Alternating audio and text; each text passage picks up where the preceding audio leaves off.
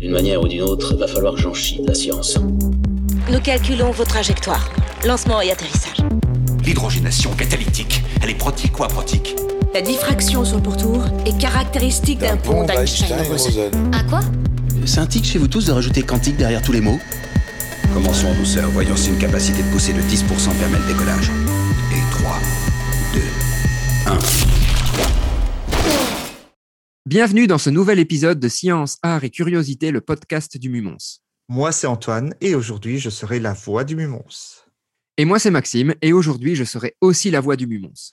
Vous l'aurez donc compris, nous accueillons aujourd'hui un invité. Bonjour Kevin. Salut Antoine, salut Maxime. Salut Alors, merci de nous avoir rejoints. On te laisse te présenter avant d'aborder le vif du sujet.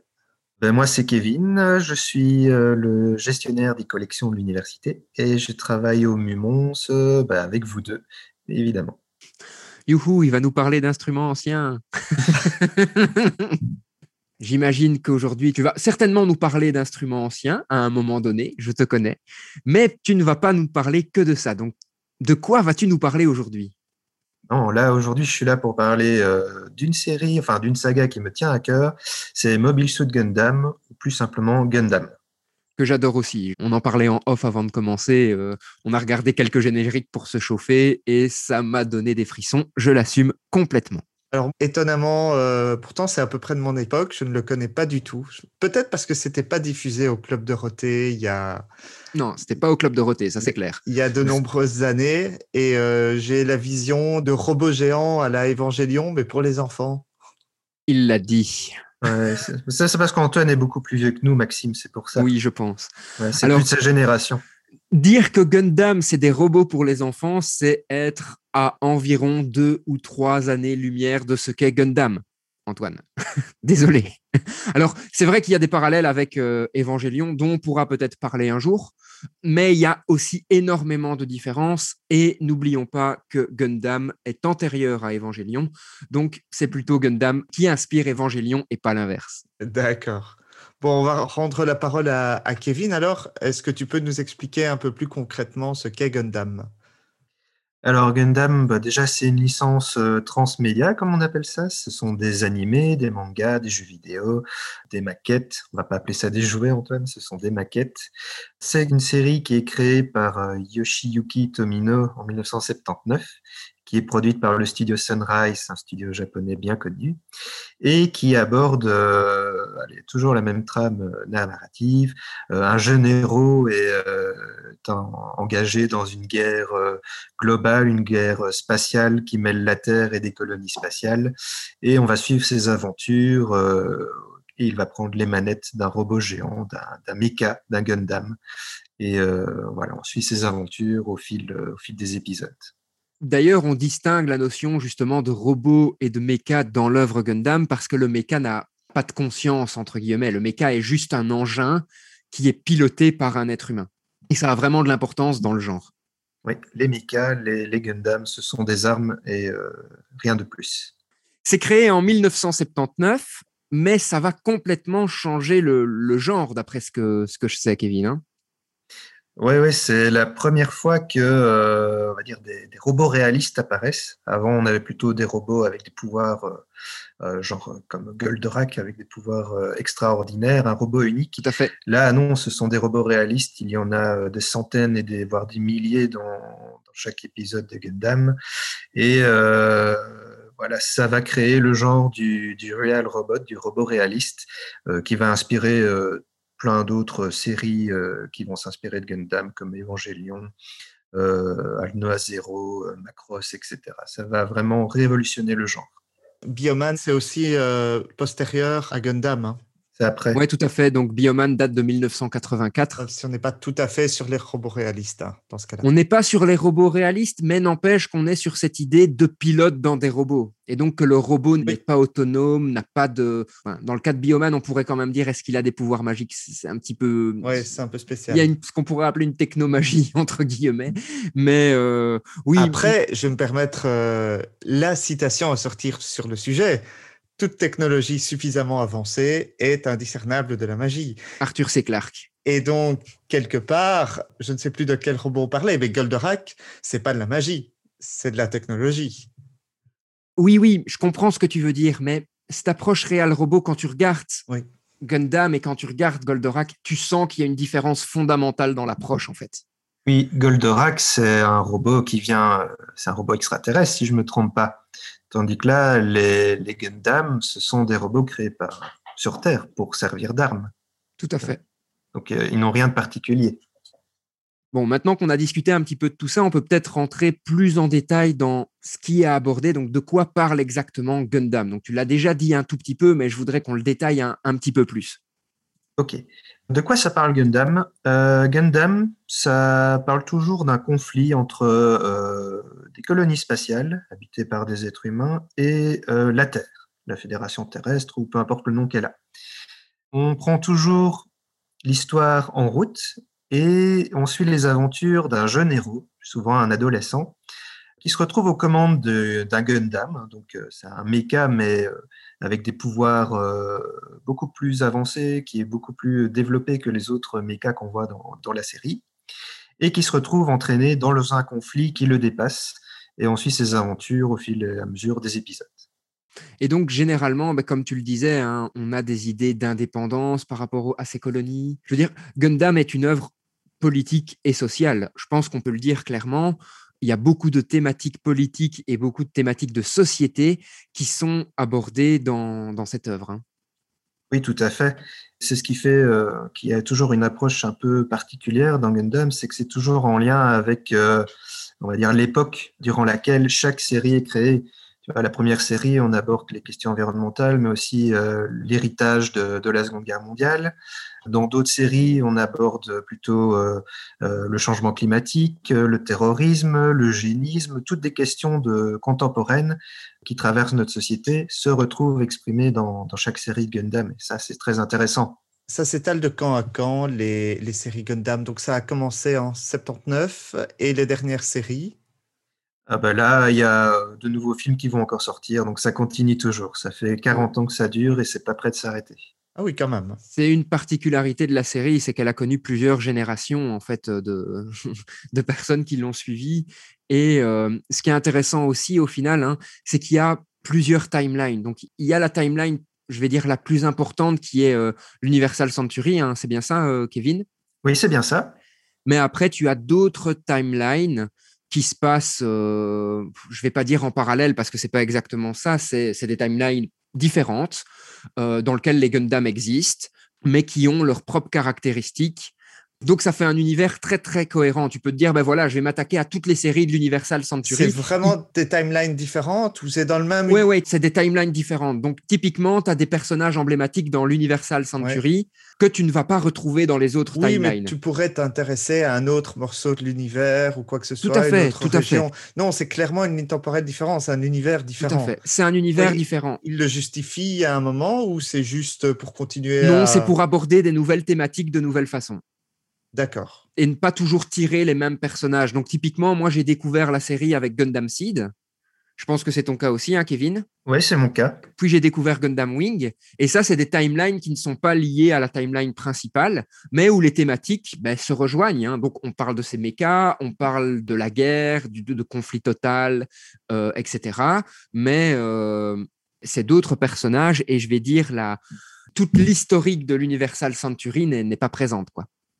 Voilà, Antoine. Imagine, ce sont euh, des univers parallèles avec euh, chaque fois la même trame de fond. Donc, euh, comme Maxime l'a dit, euh, la guerre, euh, voilà. Ce qui est en soi une idée géniale. Ils n'ont pas fait un liant comme euh, il y a dans, dans les Marvel ou autres avec des histoires de voyage entre les univers. Non. Non. C'est juste qu'ils ils reprennent le principe des robots géants et ils le traitent de façon différente. Voilà. Mais il y a une certaine forme de fatalité là-dedans, dans le sens où quel que soit l'univers dans lequel tu te trouves, la guerre existe, les conflits ne sont pas résolus, et tous les conflits sont arrivés à une espèce de suprématie technologique où il faut avoir l'arme la plus puissante, la plus euh, efficace pour détruire le plus de choses, en fait. Et donc, il y a un fatalisme dans cette approche, comme si euh, la guerre était inévitable, en fait. C'est assez marrant, euh, cette histoire d'arme la, la plus efficace. On va peut-être pas aborder tout de suite la question des sciences, donc garde-la sous le coude pour plus tard. Ouais. C'est euh, dans quelle mesure un robot géant est réellement une arme efficace ou pas? Ben, garde, non. garde-la pour plus tard. On va... Oui, on la gardera pour plus tard. Oui, oui, tout à fait. Alors, après, il y a quand même euh, des séries dérivées euh, qui sont un petit peu hors de ce contexte-là, quand même. C'est la fameuse série Gundam Build Fighter. Je sais, Kevin, que tu n'es pas fan, hein, mais je, veux Bon, juste ça, la mentionner. C'est juste pour vendre des jouets. Exactement. Donc, comme on l'a dit, Gundam, c'est c'est une licence complète. Tac Troll, c'est pas le cas de toutes ces séries? Attends, c'est non. Gun- C'est paradoxal parce que tu pourrais te dire, bah, c'est le cas de Pokémon, c'est le cas de Beyblade, c'est le cas de Bakugan. Donc, il y a en effet toute une série de, de séries justement japonaises avec du merchandising énorme autour. C'est c'est certain. La particularité de Gundam, c'est que la série raconte quelque chose de très très dense. C'est pratiquement adulte comme série. Je pense qu'un enfant de 12 ans qui regarde Gundam va pas tout comprendre, loin de là. Et donc, on a une série, en effet, où on a un scénario très, très cohérent. On a un univers très, très cohérent et qui raconte énormément de choses, mais avec un merchandising colossal autour. Et donc, dans le cadre de ce merchandising colossal, ils ont créé ce qu'on appelle les Gunpla. Les Gunpla, c'est des maquettes des Gundam. Quand on est fan de Gundam, on veut avoir des Gunpla. Alors, je sais pas Des- si c'est ton des cas. jouets, quoi. Non, j'en ai récupéré deux à la maison. euh, ça part en morceaux, ces trucs. Alors, je sais pas si c'est ton cas, Kevin. Est-ce que tu as des Gunpla, Kevin? Oh non, loin de là. Alors, moi, j'ai des Gunpla, je l'assume. Ce qui est vraiment cool, c'est de construire ces Gunpla parce que c'est des maquettes qui sont toutes articulées et qui, quand elles sont bien faites, tiennent vraiment bien. Vraiment. Oui, mais dans les mains d'un enfant de 4 ans, ça tient pas. Non, dans les mains d'un enfant de 4 ans, ça ne... c'est pas le but. Le public de Gundam, c'est pas des enfants de 4 ans, donc ils n'ont pas fait des maquettes pour des enfants de 4 ans. Il reste logique. Mais n'empêche qu'ils ont créé des séries sur ces maquettes, c'est-à-dire que c'est des, des enfants qui ont euh, 14, 15 ans, qui construisent ces maquettes et qui peuvent en fait s'affronter dans des combats avec ces maquettes. Donc la maquette devient animée via des particules euh, petit peu magico-technologiques, comme je dis. Comme dirait Antoine, c'est quantique, donc tout s'explique. Et ils mènent des combats, en fait, de cette façon-là. Alors, bien entendu, la série vise clairement le merchandising, mais bon, c'est sympa, en fait, d'avoir un espèce de crossover de tous les Gundam qu'on a pu apprécier qui se foutent sur la gueule. Je vais pas le cacher, moi, personnellement, j'ai passé un bon moment en mode déconnecté. hein. Je le dis tout de suite, en mode déconnecté, mais j'ai passé un bon moment à regarder ces premières séries-là. Mais donc, c'est important aussi de comprendre que euh, Gundam au Japon, c'est un véritable phénomène de société qui touche beaucoup, beaucoup d'individus d'âge très, très différents maintenant. Il faut imaginer que c'est comparable à Star Wars en Occident. Les Gundam, euh, tu le retrouves dans tous les coins du Japon. euh, Ça a inspiré des générations et des générations d'adolescents japonais et de jeunes adultes et maintenant de, de personnes âgées, vu que ça dure depuis 40 ans. faut quand même se rendre compte qu'ils ont construit plusieurs fois des Gundam en taille réelle au Japon pour différents anniversaires de, de Gundam et qu'ici, ils ont fini par construire un Gundam qui peut réellement bouger les bras, les jambes et se déplacer. Le, le truc, Le Japon. Ouais, ouais, quoi. mais attends, le truc, il fait 18 mètres, il pèse 25 tonnes et il a été baptisé, le nom de son modèle, c'est le RX78F00. Attends, mais il peut vraiment bouger juste un petit peu ou il peut marcher et compagnie? Non. Il peut marcher. Il peut marcher, il peut marcher. Si, si. Alors, il y a toute une série de, de vidéos hein, euh, qu'on peut retrouver. Ça date euh, de l'année passée. Et euh, le robot peut effectivement se déplacer. Alors, bien entendu, il n'a pas un objectif militaire. hein. On est clairement dans du fan service à l'état pur, mais euh, puissance 10 millions. Mais par contre, il peut se déplacer et c'est réellement des ingénieurs qui ont bossé dessus. Donc, c'est pas juste des fans qui se sont marrés. On mettra la vidéo sur le post Facebook pour que vous puissiez voir par vous-même ce Gundam bouger. Et c'est peut-être aussi l'occasion bah, de vous dire que si vous aussi, vous avez regardé des séries Gundam, n'hésitez pas à nous partager quelle est votre série Gundam favorite. Parce que des séries Gundam, comme l'a dit Kevin, il y en a depuis les années fin 70, donc il y en a eu beaucoup.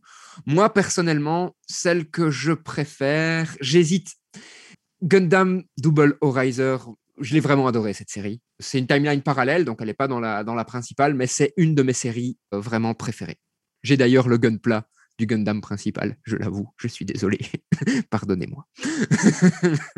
Et donc, si on passait un petit peu aux questions euh, scientifiques, toujours au sens large, donc je reviens avec ma question de départ. Elle est probablement pour euh, l'ingénieur de l'équipe. Donc, Maxime, est-ce que réellement des robots géants de 18 mètres comme ça, est-ce que ça tient la route Et est-ce que ça a la moindre utilité militaire? Question compliquée parce que le fan te dirait mec, ça tient la route, tu te tais. Alors l'ingénieur. Ouais, on va essayer d'analyser ça sous l'angle de l'ingénieur. Il est clair qu'un robot qui fait 18 mètres, rien qu'au niveau technologique, si on veut que ce soit une arme efficace, c'est très très compliqué parce qu'il va y avoir plein de faiblesses au niveau des articulations. Je veux dire, on atteint le poids du modèle dont on a parlé, euh, qui bouge réellement à Yokohama, c'est quand même 25 tonnes. Donc 25 tonnes, mais qui tiennent en vertical. Je veux dire, le truc, il est, il est plus long que large. Il faut être réaliste. Donc au niveau des articulations, il est vrai que c'est se compliquer la vie. Maintenant, si on regarde le, point de vue de, de Gundam, imaginons qu'on ait un seul robot de ce type-là qui arrive sur un champ de bataille où il n'y a pas d'autres robots de ce type-là, il est clair que dans un premier temps, il va faire complètement un ravage. Alors, je dis, il est à terre en cinq minutes. Ou alors, tu n'as jamais regardé Star Wars. Oui, oui, si, si, aussi, c'est vrai. Comme il est très, très grand, les êtres humains peuvent aller euh, poser des mines ou des explosifs aux, articulations, c'est clair. Mais je pense que le Gundam, en fait, symbolise quelque chose maintenant dans la série. C'est une course à l'armement, en fait. Mmh On essaie toujours d'avoir l'arme la plus grosse, la plus puissante, etc.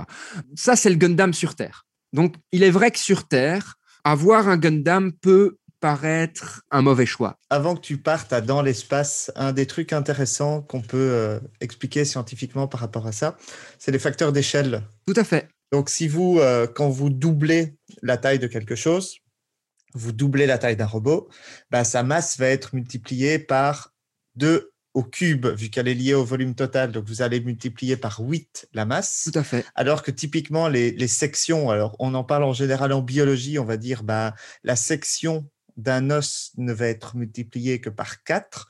Donc, à un moment, il va avoir un problème de stabilité. De résistance, clairement. Ça. Et c'est pour ça qu'il y, a, euh, y a une taille maximale aux animaux terrestres. Hein même tout ce qui est euh, brontosaures et compagnie, finalement, ils n'étaient pas si hauts que ça, et sur quatre pattes bien robustes pour répartir le poids.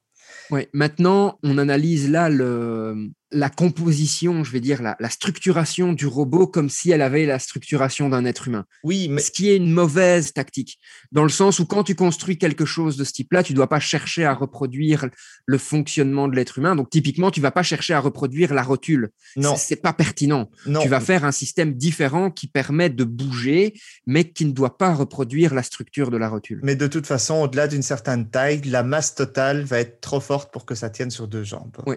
et pour que ça tienne de façon stable, parce qu'il y a aussi tout ce qui est mouvement lié à ça. Et c'est là qu'on arrive dans l'espace. Là, peut-être. Dans l'espace, on peut se dire en effet, se battre avec des vaisseaux spatiaux, se battre avec des Gundam, au final. D'ailleurs, dans certaines séries Gundam, il y a des Gundam et il y a des espèces d'avions qui volent dans l'espace, donc des choses qui sont plutôt des vaisseaux. Avec des ailes. Avec des ailes, tout à fait. Mais comme la navette spatiale avait des ailes, alors que euh, dans l'espace, ça lui servait peut-être pas à grand-chose. Oui, mais elle atterrit, la navette spatiale.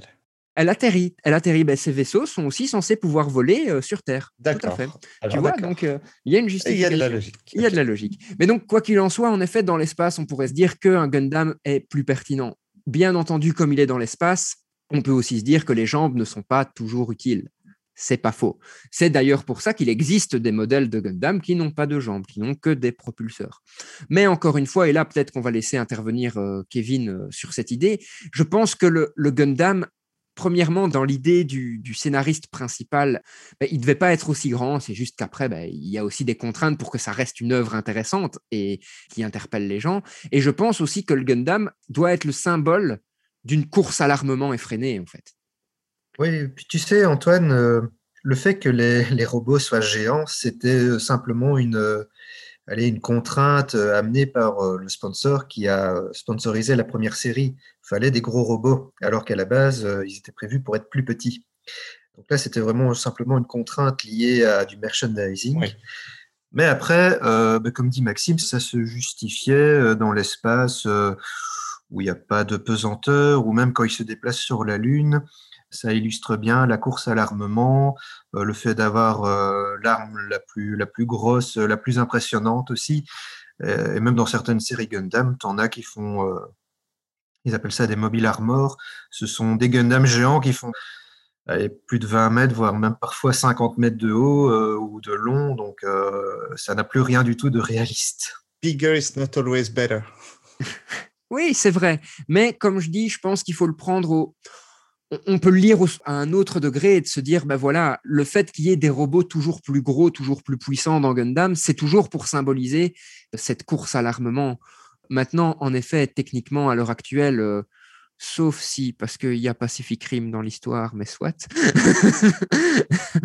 Disons que si tu as un, monstre énorme qui arrive et qui est lui-même euh, géant, ben, l'hypothèse du robot géant pour le battre, moi, ça me plaît bien. Mais encore une fois, là, c'est mon côté fan service qui parle et pas mon côté ingénieur, je suis désolé. Plus sérieusement, il est vrai que on peut se dire que ce choix tactique du robot géant dans l'évolution des conflits n'est n'est pas pertinent.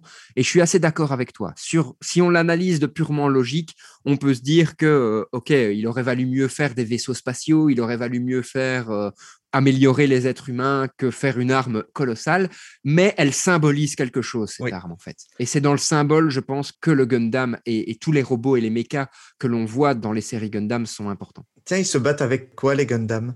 Sabre laser, fusil. Fusil laser, euh, mitrailleuse, euh, missile, tout ce que tu veux, Antoine. D'accord. Et en fait, c'est là la logique, je vais dire. C'est que comme ils sont plus gros, ils peuvent avoir une arme plus grosse qui fait plus de dégâts. Mais là aussi, il y a tout le problème du facteur d'échelle Ouais. qui intervient, bien entendu. hein. Tu sais, même certains ont, ont des haches, comme, euh, voilà, comme les, les guerriers médiévaux. Il y en a qui se comportent et qui bougent comme des samouraïs. hein. Donc, dans Gundam Double Riser, on voit que euh, il y a un modèle qui s'appelle le Susanoo, je pense, qui se comporte réellement Tu comme. connais euh, même les noms des modèles par cœur? Pas tous. N'exagérons pas, pas tous. Mais mes préférés, je les connais. Susanoo, si je dis pas de bêtises, c'est euh, une des divinités Oui, c'est lié à une des divinités, hein, bien sûr. Et euh, lui se bouge réellement comme un, comme un samouraï, en fait. Ok. Mais donc voilà, si on devait donner euh, une cote scientifique sur le Gundam, ses mouvements, etc., on n'est pas très très haut. Degré de réalisme faible. Le, le réalisme, en tout cas à ce niveau-là, donc au niveau des mouvements du Gundam, au niveau de la tenue du Gundam, etc., est relativement faible. Mais comme je le disais, on doit plutôt voir ça du point de vue du symbolisme. Je fais une parenthèse. Tiens, c'est mon tour euh, de faire une parenthèse et de dévier sur une Si autre. toi, œuvre. tu t'y mets aussi, on est seconde, Un foutu. quart de seconde. Si tu ne m'avais pas interrompu, j'aurais déjà fini. Dans 20th Century Boys, je ne sais pas si vous l'avez lu ou vu d'ailleurs, Il est dans ma pile à lire. il y a des gamins qui projettent un peu une destruction du monde par un robot géant qui finit par avoir lieu, sauf que euh, bah, le robot géant, euh, bah non, ils sont conscients que c'est pas tout à fait réaliste et c'est un faux robot géant, et il est sur roue, etc. Enfin voilà, donc ce côté assez drôle de dire ouais, on veut un robot géant. Non, mais ça tient pas la route. Mais on va trouver un moyen de faire un faux robot géant. Bah, pour terminer sur les robots géants, il faut remettre aussi euh, allez, euh, la création de Gundam dans le contexte de l'époque. On sort d'une période où euh, il n'y avait que des animés avec des robots géants. Forcément, Gundam, bah, comparé à, ces, autres animés, ils sont plus petits, les mechas, mais ils ne pouvaient pas faire autrement. hein. Ça faisait partie, c'était dans la suite de ce qui s'était fait avant. Attends, il y avait quoi avant? Goldorak, hein. Goldorak et tous les autres. Goldorak qui est un peu plus vieux que Gundam. ouais. Et nous, on connaît Goldorak, mais il faut pas oublier qu'au Japon, à ce moment-là, il y a, je vais le dire, une chier de séries avec des robots géants. C'est juste que nous, on les connaît pas nécessairement, en fait. Parce que Mhm. c'est des séries qui sont restées, euh, qui sont restées au Japon et qui n'ont pas été euh, exportées chez nous. Pour terminer sur ce volet-là aussi, l'idée première de l'exosquelette, elle, par contre, est intéressante. La preuve, c'est que euh, différentes, euh, je vais dire, recherches militaires développent des exosquelettes pour typiquement pouvoir aider les soldats à soulever Oui. des charges beaucoup plus lourdes, en fait. Oui, oui, tout à fait. Donc, l'hypothèse de base de travail du créateur qui est de se dire on va faire des exosquelettes était intéressante. C'est juste qu'après, ben, il y a le, je veux dire, il y a, il y a l'intérêt du, du produit qui a dû prendre aussi un petit peu le dessus pour le sponsor. Tiens, ils se sont posé la question de l'alimentation énergétique de ces Gundam. C'est abordé. Tu vas adorer, tu vas adorer. Je me dis, vu la période, ça doit être du nucléaire. Ah ouais, dans, dans Gundam Seed, si je ne me trompe pas, ce sont des moteurs nucléaires. Alors, dans Gundam Type, ça va même plus loin que ça. Dans Gundam Seed, a priori, il y a eu une guerre nucléaire et ils ont un dispositif qu'ils appellent le jammer qui empêche l'utilisation de toute technologie nucléaire. Donc, les Gundam, au début, ne fonctionnent pas avec de l'énergie nucléaire, mais donc ont un temps limite de fonctionnement qui est assez court. hein. Ok. Mais par contre, au fur et à mesure de la série, toujours dans cette idée de la course à l'armement, il crée une technologie anti-jammer pour justement faire fonctionner deux modèles qui vont être les modèles les plus puissants, avec euh, de l'énergie nucléaire. Maintenant, dans la série Universal Century, a priori, c'est pas une énergie nucléaire, hein, si je me souviens bien, Kevin. Non, je ne sais plus trop comment il fonctionne. Je sais juste que euh, il y a une flotte euh, du côté de Jupiter qui ramène du gaz et d'autres matières premières. Peut-être qu'il fonctionne avec ça, mais je ne sais plus. Mais c'est les particules Minovsky, Minovsky, je pense, quelque chose comme ça. Et c'est ces particules qui permettent au Gundam de fonctionner. Ah oui, peut-être. Ces particules sont liées à l'électromagnétisme, ouais, Ta gueule, c'est quantique. Ta gueule, c'est quantique. Mais voilà. Après, l'idée de Gundam Seed est intéressante, par contre. Oui. Là, au niveau de l'approche énergétique, c'est assez sympa. Si on quittait un petit peu les sciences de la nature et qu'on profitait d'avoir un, un historien autour du micro, Ouais. Est-ce qu'il y a des liens intéressants entre, euh, à faire entre euh, Gundam et l'histoire euh? Je ne sais pas si tu as des inspirations par rapport à ça. Ah, clairement, rien que la première série, ça te relate la première et la seconde guerre mondiale, mais aussi les conflits coloniaux qui ont parcouru le monde bien avant, vu que, pour faire simple, tu as la Terre qui euh, contrôle, qui euh, martyrise, on va dire, les, colonies spatiales dans lesquelles habitent euh, les pauvres qui ont été envoyés là-bas pour vivre là dans l'espace, dans un milieu totalement, on va dire, dangereux. La colonie explose, une vitre explose, tout le monde meurt à l'intérieur. D'accord. Voilà. Mais rien n'y fait, c'est la Terre qui dirige tous et qui a la main mise. voilà. Ces colonies ne sont pas indépendantes alors qu'elles voudraient le devenir. Et dans la première série, tu as euh, Zéon, qui est euh, la colonie la plus éloignée euh, de la Terre, qui réclame son indépendance. Donc en fait, si tu veux, la première série, c'est une guerre liée à, la colonisation de l'espace et au fait que la métropole, on va l'appeler comme ça, la Terre, veut conserver la main mise et ne pas donner l'indépendance aux habitants de l'espace. C'est assez classique, mais c'est vrai que ça correspond à la réalité. Oui. Et ensuite, il y a aussi des liens avec euh, les deux conflits mondiaux, avec euh, euh, la brutalisation, les meurtres. Enfin, il y a des milliards de personnes qui décèdent, il y a des bombardements de masse. À un moment dans la première série, Zéon fait tomber une colonie sur l'Australie qui dévaste complètement l'Australie, qui tue la moitié de la population de la Terre. Moi, j'y vois clairement un parallèle avec les bombardements atomiques qu'ont subi le Japon à la fin de la Seconde Guerre mondiale. Euh, et puis, euh, voilà, il y a aussi euh, l'un des premiers méchants, un des grands méchants de la première série, c'est Giren Zabi, donc la famille dirigeante de Zéon. c'est Hitler, quoi. C'est totalement Hitler. Il n'hésite pas à sacrifier et à tuer des colonies entières dans l'espace qui s'opposent à lui et à sa guerre d'indépendance. Donc, D'ailleurs, dans beaucoup de séries Gundam, en fait, les colonies n'ont pas nécessairement droit à une puissance militaire, hein, on est bien d'accord. Hein. Tout à fait. Les colonies étant sous le joug de la Terre, Mmh euh, ne peuvent pas développer d'armes, etc. Et donc, généralement, elles développent les Gundam un peu en stummeling. Le Gundam a aussi cette connotation d'armes secrètes qu'on doit développer pour essayer de s'en sortir. Si jamais nous avons des auditeurs français, en stummeling, ça veut dire discrètement. Merci Antoine, c'est important de le préciser.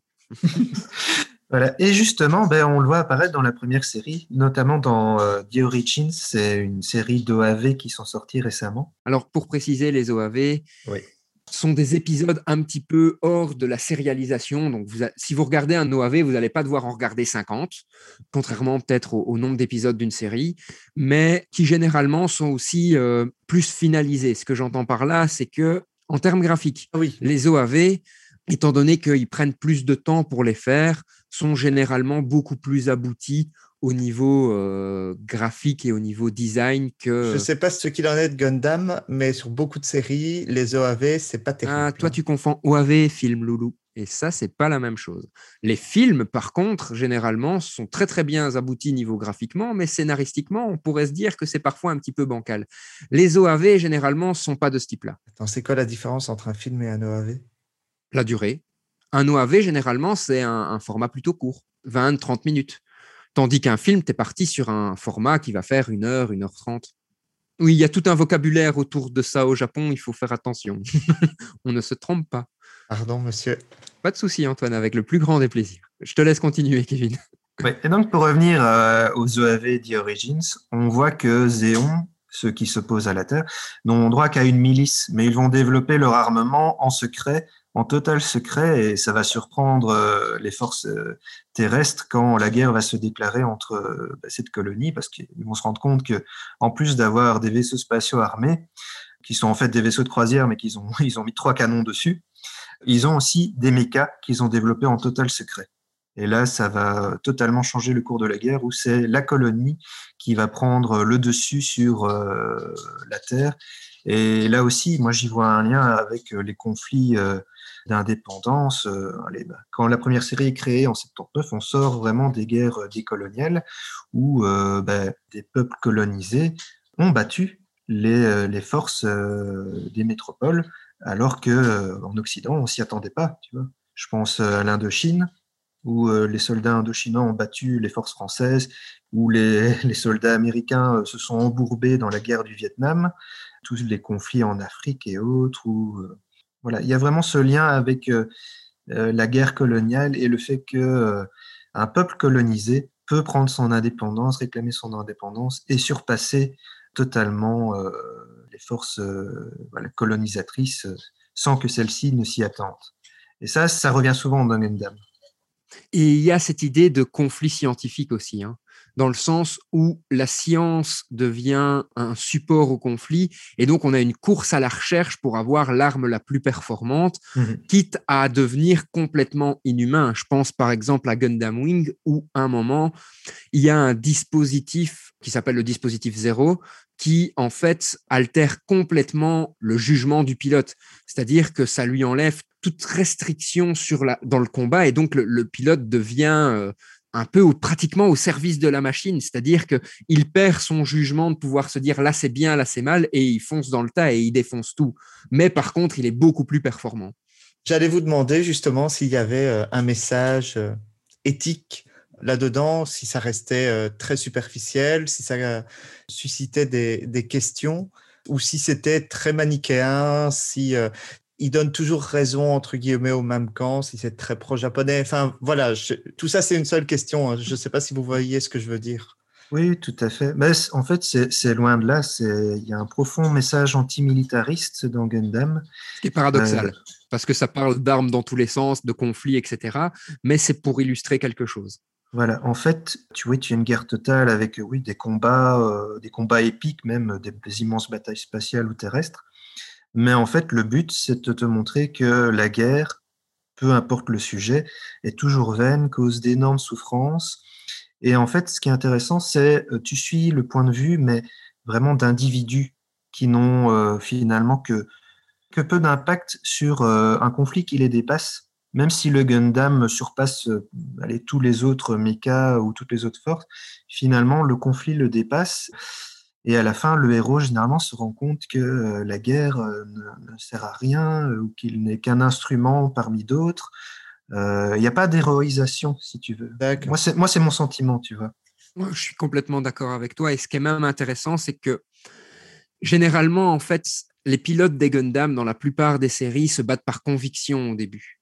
Donc par conviction personnelle, par conviction militaire. Généralement, c'est des personnages qui ne sont même pas, sauf quelques séries, mais qui ne sont pas liés à des forces militaires. Mais ensuite, tu te rends compte aussi que cette conviction va finir par évoluer. Et euh, ben, je reprends la, la, la série euh, Gundam Seed, où euh, au début, ils, ils pensent tous avoir raison, alors qu'en fait, ils sont dans des camps opposés. Et tu te rends compte que la réalité, elle est la vérité, elle, elle est ni dans un camp ou ni dans l'autre, elle est entre les deux et elle est, elle est au niveau des gens qui sont en train de mourir, en fait. Il n'y a pas de vrais méchants ni euh, de, de vrais héros, si tu veux, dans Gundam. Pour reprendre la première série, oui, Zéon fait des, des crimes de guerre, mais euh, euh, la fédération euh, terrestre ne vaut pas mieux. Donc, euh, Ouais. c'est en ça que ça dénotait par rapport aux séries antérieures euh, à, la, enfin, à Gundam, c'est que tout est gris. Il n'y a pas de noir, de blanc, il n'y a pas d'héroïsation, il n'y a pas de. Voilà. C'est en ça que c'est très intéressant, Gundam. En fait, c'est pas vraiment pour les enfants. C'est ça que vous essayez de me faire croire? Ah, c'est un univers très sombre. Dans, dans la plupart des séries, c'est sombre. Ouais, moi, ma première série, je l'ai regardée quand j'étais au tout début de l'UNIF, donc euh, j'avais 18-19 ans, je crois. C'est plutôt à destination, oui, des adolescents, des jeunes adultes qui sont à même de comprendre ce qui se passe et quelles sont les, les questions abordées euh, dans chaque série. On, on pourrait pratiquement, je ne sais pas si c'est classé dans cette catégorie-là au Japon, hein, j'en ai aucune idée, mais on pourrait parfois parler de seinen, comme on en a déjà parlé Oui. dans, les, dans les autres podcasts, donc euh, ces mangas et ces animes qui sont à destination d'un public plus adulte. Oui, et puis même rien que les questions abordées dans certaines séries, on parlait de Gundam Seed, dans Gundam Seed, on parle de l'eugénisme, euh, des manipulations euh, euh, génétiques pour créer, donc, pour remettre le contexte, c'est une guerre entre coordinateurs, donc des humains évolués, et euh, les, les naturels, comme on les appelle, donc euh, bah, des gens comme, euh, comme vous et moi, qui n'ont pas subi de manipulation. Et donc, tu as ces questions d'eugénisme, de racisme aussi, vu que les naturels et les coordinateurs se détestent cordialement. Euh, tout ça, c'est pas à la portée euh, des enfants. Est-ce que Mais encore une fois, avant que tu t'enchaînes, Antoine, encore une fois, comme rien n'est tout noir, rien n'est tout blanc, il y a des coordinateurs qui sont dans le camp des humains, il y a des humains qui vont finir par rejoindre d'une certaine façon le camp des coordinateurs. On a un mélange parce qu'on tient compte des convictions personnelles des gens au-delà de leur euh, affiliation politique ou de leur affiliation génétique, entre guillemets. Oui, et les personnages peuvent changer d'avis, comme tu dis. Ils ne restent pas euh, coulés dans un moule. Non. ça existe dans la réalité, ça? Dans la réalité, Antoine, oui, hein, ça existe. Voyons. Est-ce que ça ne fait pas un peu fourre-tout avec tous ces éléments? Moi, j'ai jamais eu cette impression-là. J'ai toujours trouvé l'univers de Gundam très très cohérent, mais par contre très très dense. Oui. Donc ça veut dire que quand on s'attaque à l'univers de Gundam, faut savoir que euh, c'est pas un truc qu'on va regarder en faisant autre chose, quoi. C'est pas envisageable. Voilà, il faut rester concentré. Il faut rester concentré et euh, il faut pas avoir peur parfois de se laisser porter. Je pense à une série qui est ma préférée, donc comme Gundam Double Horizon. Certains, je, je leur ai conseillé et ils ont arrêté au bout du deuxième épisode parce qu'ils comprenaient pas de quoi on parlait. Parce que euh, on parle d'un conflit sans l'introduire, etc. Mais on a toutes les infos au fur et à mesure. Donc, Est-ce que tu peux prendre n'importe quelle série comme celle que tu dis là, la commencer et la comprendre sans avoir déjà un certain euh, passif niveau Gundam? Alors, je laisserai Kevin compléter, mais si tu attaques par des séries qui ne sont pas liées au fameux Universal Century, donc à, Ouais. à la timeline principale, oui, tu peux prendre les séries en cours. Il n'y a pas de souci. Il faut juste essayer de respecter l'ordre de visionnage des séries. Typiquement, tu vas pas regarder Gundam Seed Destiny avant de regarder Gundam Seed.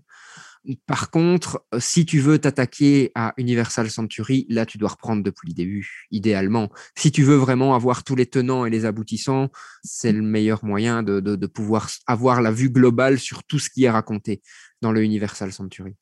Oui, moi, je vais dans le sens euh, de, de Max. hein. Si tu commences l'Universal Century, là, c'est compliqué. Donc, il faut tout reprendre dans l'ordre. Par contre, si tu prends des séries euh, qui se passent dans des univers parallèles, oh là, pas de souci. euh, Tu regardes du premier épisode jusqu'au dernier, tu comprendras tout sans problème.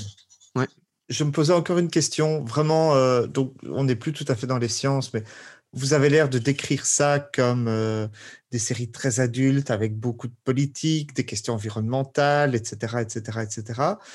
Et je peux pas m'empêcher d'avoir une image de série avec des combats de robots.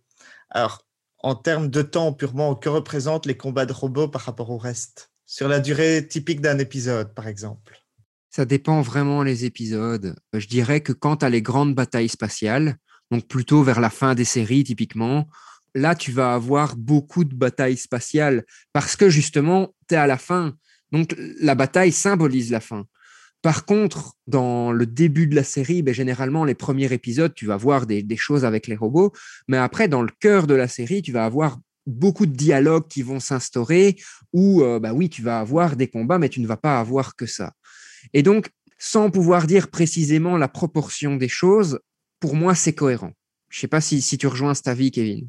Eh ben, J'ajouterais en fait, euh, c'est un mixte. hein. Tu as, oui, les premiers épisodes où on te pose les bases, où il y a peu de combats. Puis tu as des épisodes plus calmes, où c'est surtout du dialogue, où tu découvres euh, la psychologie ou l'histoire euh, des personnages. Et après, tu atteins un climax avec euh, un, deux épisodes, avec une immense bataille qui prend la quasi-totalité de l'épisode. Et généralement, les derniers épisodes, là, oui, c'est vraiment euh, la grosse bataille. Ça s'étale parfois sur plusieurs épisodes, où là, tu n'as qu'une immense bataille spatiale euh, avant d'arriver à l'aboutissement de l'histoire. Maintenant, typiquement aussi, si on revient sur un champ un peu plus scientifique, par exemple, les, les colonies qu'on voit dans, dans toutes ces séries Gundam sont euh, des choses qui ont été imaginées dans, par des scientifiques. Donc, on retrouve euh, les cylindres de. O'Neill dont on a déjà parlé avec Claude Semet, par exemple. On retrouve aussi, euh, il me semble, dans une des séries, le, le Thor de Stanford aussi. Donc, une, une colonie plutôt en forme Oui. de d'or. Oui, ça, ça, si je me trompe pas, c'était la première colonie qui, euh, qu'on voit dans Gundam Unicorn et qui explose à un moment euh, à cause d'un acte terroriste. Tout à fait, tout à fait. Et donc, on exploite les astéroïdes aussi. Et les colonies, pour survivre, exploitent euh, les astéroïdes. Et ça, tu vois, c'est vraiment, on en parlait dans les années 70 et maintenant on en parle encore, tu vois, de l'exploitation minière des colonies, Ouais. enfin des, des astéroïdes. Et c'est assez intéressant parce que quand Elon Musk veut coloniser Mars, ces questions-là se posent aussi. C'est-à-dire, est-ce que Mars va être indépendant? Est-ce que Mars va être sous la tutelle de la Terre? Donc, les thématiques traitées dans Gundam restent actuelles. C'est ça qui est super intéressant. Bon, si on enlève, je vais dire, le concept du robot géant qui est clairement un concept marketing, le reste est cohérent. Le reste est réellement cohérent et les problématiques politiques, les problématiques de race, les problématiques économiques qu'on rencontre dans Gundam sont des problématiques qui peuvent exister. Typiquement, une des dernières séries parle de la problématique des orphelins de guerre qui essaient de trouver une place dans la société alors qu'ils sont juste considérés comme des rebuts en fait. Donc ça n'est pas à voir comme euh, un shonen de combat entre robots spatiaux, mais comme un seinen de space opéra euh, avec beaucoup de politique Ouais. et de réflexion. Oui, et des questions contemporaines comme bah, le changement climatique et autres, euh, c'est mentionné dans Gundam. hein. Tout à fait. Et je pense d'ailleurs que c'est euh, une des caractéristiques de Gundam, c'est de s'approprier des questions du moment où sort la série, en fait. Donc, fin des années 70, quand la série est sortie, comme l'a dit euh, Kevin, il y avait tout un contexte historique qui a fait que Gundam est apparu et s'est inspiré de, de tous ces événements historiques. Et c'est encore le cas aujourd'hui. Mhm. Ok. Et pour terminer avec les sciences, enfin, si ça vous va, hein, Vas-y, vas-y, vas-y, ouais, vas-y. sans problème. parce qu'on n'a pas parlé, on n'a pas parlé de l'optique, donc c'est l'occasion de parler des instruments. Je savais que ça allait arriver. Euh, vous m'avez invité, euh, on fait ça. Comme je m'occupe euh, d'instruments scientifiques à l'université, il y a quelque chose qui maintenant euh, me titille quand je regarde les épisodes, euh, surtout de la première série, c'est que donc on a parlé des particules de Minovsky et en fait ces particules ça génère un, brouillard si vous voulez et euh, les radars et autres technologies de détection ne fonctionnent plus. Du coup dans les vaisseaux spatiaux ils sont tributaires euh, d'instruments d'optique. Et euh, je trouve ça marrant que, allez, je sais pas, mettons, on est dans le futur avec des vaisseaux spatiaux, des, des mechas, des robots géants, des rayons laser. Euh, on retourne quand même à, la longue vue pour s'y retrouver et détecter les ennemis euh, pour les conflits spatiaux. Et donc, euh, quand je vois ça, je regarde ce qu'ils utilisent, télescopes, jumelles et autres. Et je me dis que si ça existait un jour, j'aimerais bien que ça fasse partie des collections de l'université.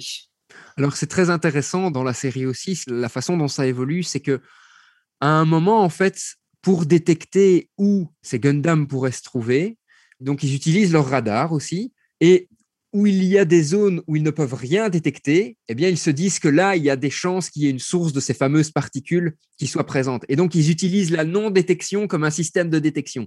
Encore une fois, ça rajoute de la cohérence à l'univers. Globalement, je pense que c'est c'est ce qu'on doit retenir, c'est que l'univers de Gundam reste un univers très très cohérent.